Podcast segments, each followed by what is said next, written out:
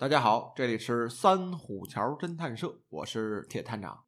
看来啊，我这个假期休息的 有点长，有段时间呢没发新节目了。但实际上啊，这两个月除了休假呀，陪陪家人，还是录了一些内容。录的内容呢是部小说，一部啊有点科幻的武侠小说。闭关在录音棚里啊，录了有十多集了。我这和人家专业的录音演员啊比不了，我这个呢已经算是旁门左道了。因此说呀，大家听腻了那种专业的有声书，哎，可以啊来听听我这个旁门左道的内容。小说呢快录完了，推出节目的时候啊，还需要大家多支持。录的这部小说啊，可以简单的透露一下。虽然呢有些科幻的设定，但是啊，其实是一部武侠小说。这里面舞刀弄枪的各种打，有了科幻的设定啊，打斗的场景还有使用的这些兵器，这方面吧就有更大的空间去胡想了。啊，应该说是啊创作创作，嗯。所以这故事啊，总的来说讲的不错，而且这故事吧。您也就在我这能听到，即便说告诉您名字了，您在外边也找不到这部小说，因为这书吧，哎，它是我编的。刚刚说这部书不错呢，那有点儿嗯自卖自夸了啊。但是录完节目之后啊，我听了听，还真是不错。哎，大家敬请期待。那说说我怎么想到要写一部武侠小说呢？嗯，我这个人看书吧，多是看这个小说。打小呢，就是看这个武侠开始的。那个时候信息不通畅啊，能看的书呢，你去趟书店全能找着。后来啊，才开始关注这个侦探悬疑的故事。说这个看着看着书，怎么就换口味了？这里面啊有故事。那个时候啊还小。而且呢，我从小是习武，看武侠小说吧就有代入感，特别是看那个练功夫那段，我觉得吧和现实的反差太大了。你比如说啊，这个这个《天龙八部》那段，段誉练个什么六脉神剑之类的，人家躺在床上一想就有了，他就不用什么蹲马步啊，不用什么抻筋踢腿啊。冬练三九，夏练三伏的，根本就不受苦，还挺享福。所以那个时候，作为一个孩子来说啊，我就判断这书里面写的太假了，然后呢就不愿意看了。后来啊，才开始追侦探小说。但是现在呢，人上了岁数，这工作这么多年，也算是经历过江湖了。练功夫这事儿呢，也没撂下。对武侠小说啊，算是有重新的认识了。因此想想往事，还是啊能动笔写一写的。因此呢，我就找了位朋友，就是计策老师。哎，我们两个人写了个故事。这故事呢，到底写的好不好，只能等着诸位听了之后再说了。还是希望大家多支持了。这个呢，就算是我近期的一件大事。另外呢，还有一个事就是我呀关注了一类的案件，当然也是出于工作方面的原因。具体这事儿啊，要等这个案子破了，我再琢磨琢磨，能说的话跟大家讲一讲。先说这是什么案子？我刚刚说了啊，这是一类案件，就是这个。网络上的黑客攻击，这个网络黑客啊，打互联网诞生之后没多久就出现了。像当年著名的啊，就是这个闯入美国的北美空中防护指挥系统的凯文·米特尼克。他那个时候啊，像什么 CIA 呀、FBI 呀，到处抓他，最后给逮着了，给判刑了，坐牢了。出来之后啊。这本人自己写了几本书，后来啊，跑去给这个 FBI 供职搬砖去了。这说起来就是老故事了，这怎么也得有九几年那时候了。我现在说这个黑客攻击呢，是现在的事儿。早些年那些黑客啊，玩的是技术，现在他们呀是在抢钱。比如什么散播电脑病毒啊，进行网络攻击，然后给这个受害者啊发敲诈信，管人家要钱。这里面啊就要多说一点了。现在的这帮黑客呢，专业点说叫做骇客，就是专搞破坏、四处骗钱的一帮人。正讲黑客呢，还是嘀咕的技术。通俗点讲啊，人家不为钱。就是喜欢玩的一帮人，但是这么多年了，骇客这个词儿呢，官方没人用，一直说的都是黑客攻击之类的，所以呢，我也就先这么叫着，习惯了。我关注的这个案子呢，就是咱们很多的国产电子游戏啊，都遭到过这个黑客的 DDoS 攻击。这个攻击方法，咱们先简单说一说。就是把这个网络服务器给堵了，让想玩游戏的正常玩家呀上不去。而且这事儿吧，干着急还没办法。他不是说提升一下软件啊，系统升级一下就能成的。为了防范这种攻击啊，游戏公司呀要扩容硬件方面，这就是很大的一笔资金投入。如果游戏公司呢不想投入大量的资金，有两招，哎，咱们说说。第一招呢，就是您这游戏啊，干脆别发了，或者说推迟点发。第二招呢，就是交付一笔钱给这个黑客，人家黑客就收手了。这第一招呢，很少有游戏公司这么干，因为制作完成一款游戏啊，挺难，花费挺大。即便说是手机游戏，这制作费啊也是百万级的，而且这里面啊包含了创作者的辛勤劳动，人家花费两三年的时间做款游戏，底下呢一大帮粉丝、游戏爱好者天天盼着上线，就因为受到了网络攻击，这游戏啊发表不了，得多闹心。刚才呢忘了说一点，就是这个。黑客在攻击游戏服务器的时候啊，会先和这个游戏公司联系，他会告诉你啊，我会在你游戏上线的第一天，我就会攻打你这个服务器。哎，你说这个气人不气人？这游戏开服本来是件大事儿，这帮黑客呢，非跑来给人裹乱。他们干这事儿啊，就是为了给你提条件，哎，管你要钱。如果说游戏公司，把敲诈的这笔钱交了，这帮黑客呢就不攻击你了。就这个敲诈过程吧，没那么复杂。简单点打个比喻，就比如说小两口大婚的当天，来帮办白事的，抬个棺材堵在你门口，哎，你说这事儿让人多丧气。人家办婚礼这边怎么解决呀？拿钱打发走人呗。哎，这帮干坏事的黑客啊。就跟这个抬棺材的一样，哼，哎呀，但这个事儿发生了，就出现了一个人生困局。如果采用正常的方式解决呢，这游戏公司啊会提高防护、提升硬件，这要花一大笔钱。如果像黑客服软了，低头认栽了，可能啊会花笔小钱就把这事儿给解决了。游戏公司的困境啊，就是道德上、经济上的双重考验。如果说干坏事的这帮黑客真拿到钱了，受迫害的游戏公司呢，算是能正常发售游戏了。那么这个行为啊，就助长了这帮黑客的气势。他往后啊，还会采用这种方法去侵害更多的公司。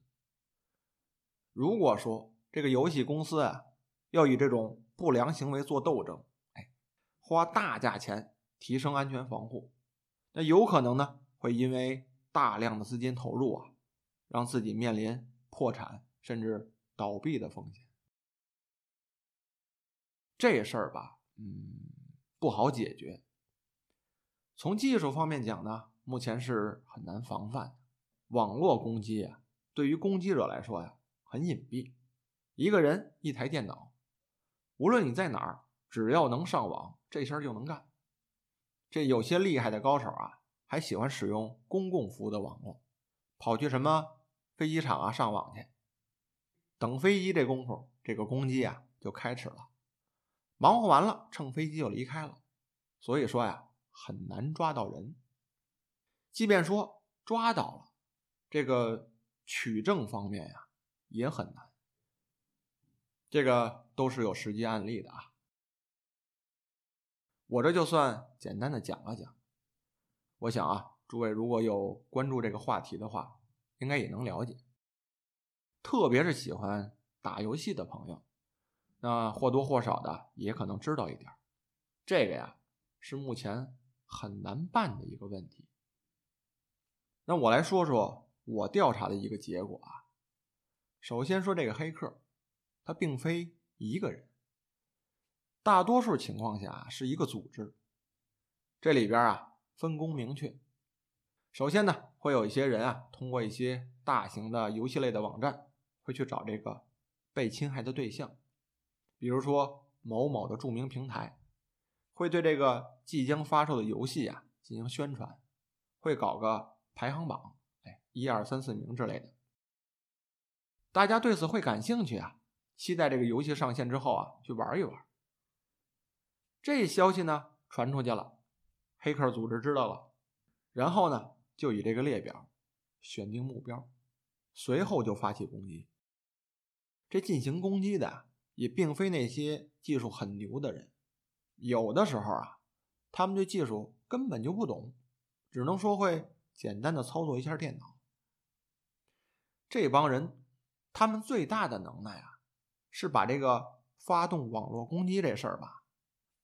外包给其他人，专门找些懂技术的，搞这个网络攻击的黑客，付钱请人家干这个事儿。这个呀，慢慢就成了一条灰色的产业链。再往后呢，就是收钱转账，又会出现一波人。所以刚刚我说了啊，这是一个组织干的事儿，这里边呢有搞管理的，哎，组织各方面的人才。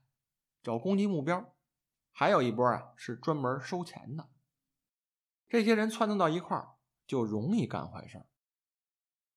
这帮人啊，在整个的链条中，哎，都有特定的称谓，比如说什么车夫啊、信使啊、水房等等这些。这个就和那个老年间的江湖黑话呀一个样。我曾经呢还接触过专门搞网络攻击的一个组织。技术方面呢，谈不上有多高，但是这个破坏性吧，挺强，的确挺强。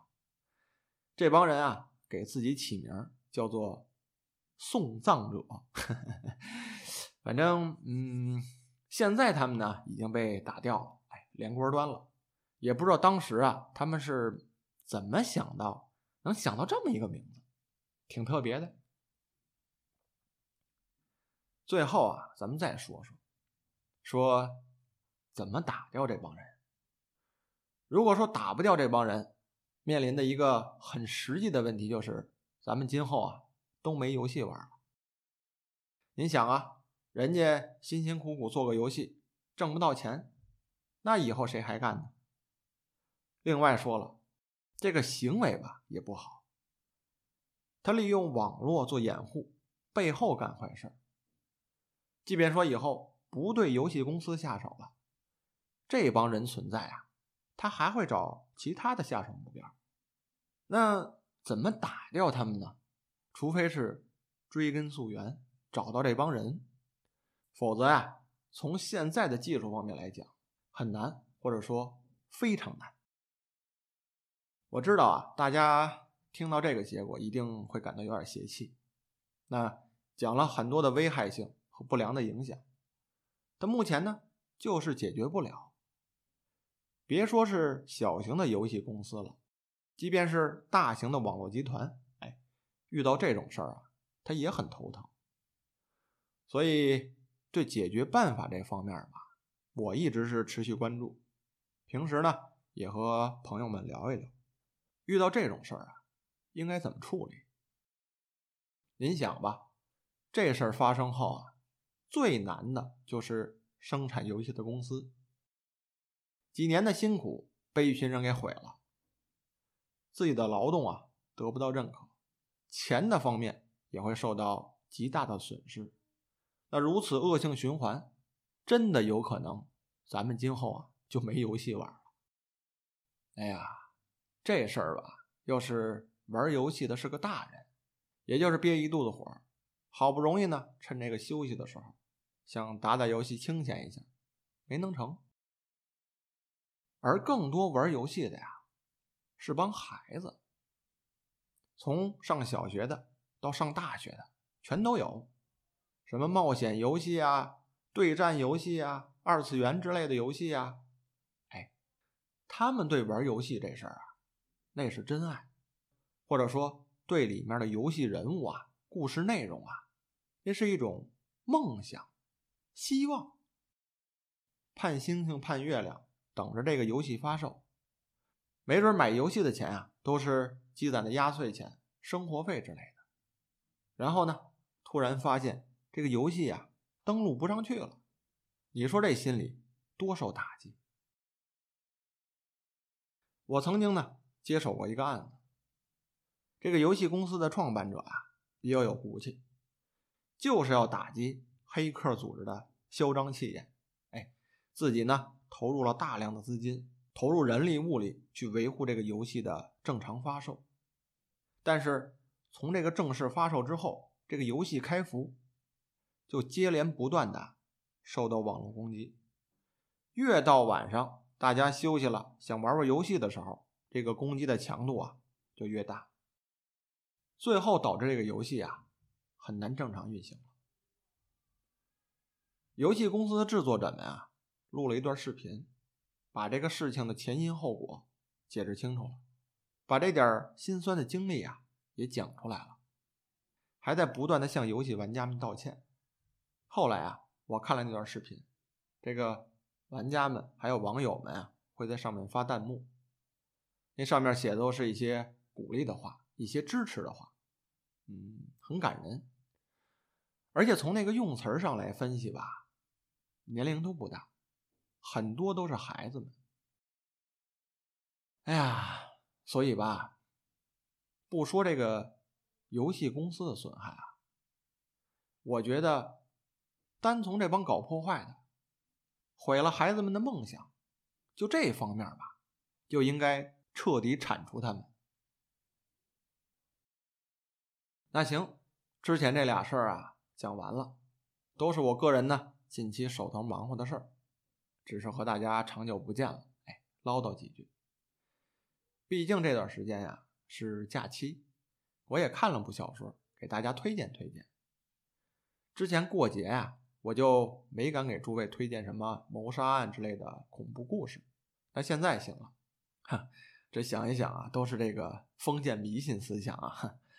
那推荐的这部小说呢，是我在书店中啊无意中看到的，这书名啊就叫做《土楼杀人事件》。当时看到这个名字，看到“土楼”这俩字啊，我就想了，这土楼啊是位于咱们祖国南方。哎福建等地的一种很特别的建筑，早我就想去看看。等我看到这个书的封皮的时候啊，就更确定了，说的呢就是这个地方。先说这个土楼啊，到底是什么？它是客家人的传统民居，是用这个石头啊来打地基，是用这个沙质的粘土搅拌之后啊合成泥土。可以说是类似古法的水泥一样结实牢靠。这垒墙的时候呢，以这个竹木作为骨架。等这个建筑成型之后，你再看呀，就是个堡垒。为什么说是堡垒呢？我查了一下，这土楼啊，从宋代左右就有了，一直到明清的时候，乃至民国时期，这个生活在土楼中的居民啊，就是为了躲避土匪的骚扰，以土楼为家，又当成驻守的堡垒一样。您想啊，古代的时候嘛，特别是战乱的时候，都是民众自己防卫自己，大家呢都住在土楼里边，这里边存上粮食弹药。就成了一个堡垒。土楼呢有大有小，大的呀能住上百十户人家，那几乎是同宗同族都住在一起。形状呢多是圆的，也有方的。它这个建筑设计吧，造型就很特别，从外面看就是一个大型的圆柱体。这个圆柱体呢，最大的直径近百米。这外墙啊，一般有四五层楼高，墙上呢会有窗户，日常啊用于采光，战斗的时候啊就是开工放箭的箭楼。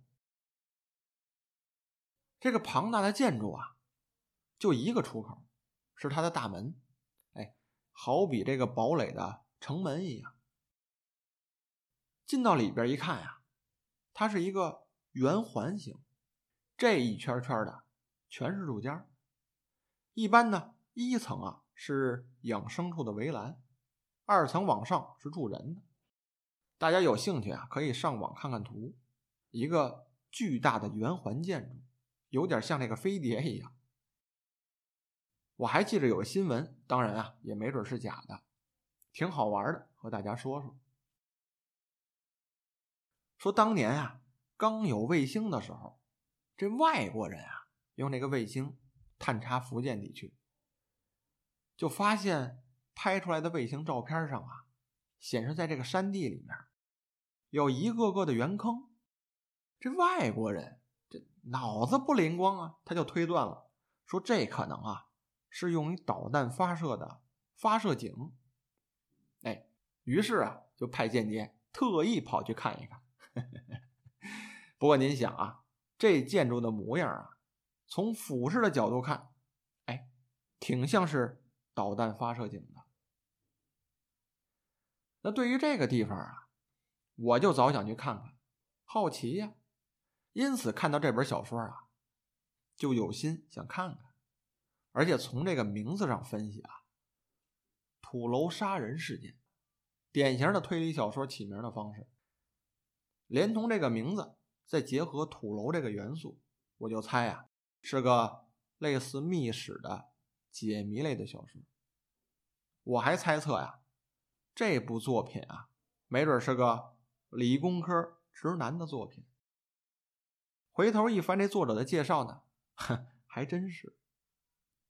作者呢叫青稞，是咱们本土的一位作家。他这个名字呢，就是去西藏地区常吃的那种青稞，哎，应该是笔名。九零后的新锐作家，香港城市大学机械系的在读博士，哎，纯学理工男的感觉出来了吧？哎，我想想啊，这个很著名的一部侦探小说《网内人》，它的作者呢陈浩基，就是位程序员。他的这个小说里啊，谈起计算机网络知识，那是讲的头头是道的，因为人家聊的是。本门学的知识嘛，还有一些著名的日本本格推理的作家，你比如说这个东野圭吾，那也是位理工男。所以这本书啊，当时我拿到手里，掂掂分量，就知道这个知识性啊，烧脑性挺强的。要是没点弯弯绕啊，嘿，这书还真读不了。这本书啊，是二零二一年十一月份才发行的。绝对算是新书了。具体的故事内容呢？哎，我就不透露了。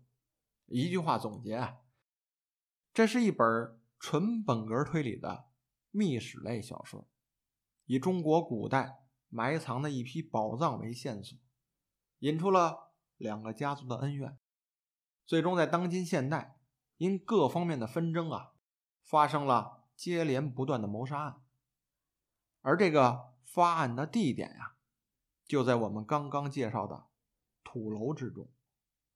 这土楼里啊，相对成为一个孤岛，里面呢有机关消息、秘密通道。哎，提示一下，破解案件的时候啊，一定要对照书里面给的图示。这绝对是个烧脑的推理故事。如果说让我评定一下这密室啊写的如何，嗯，我觉得吧，还是等诸位看完之后，我们再聊聊。这绝对是个值得讨论一下的密室。这就是我假期休闲的时候发现的一本不错的小说《土楼杀人事件》，推荐给诸位。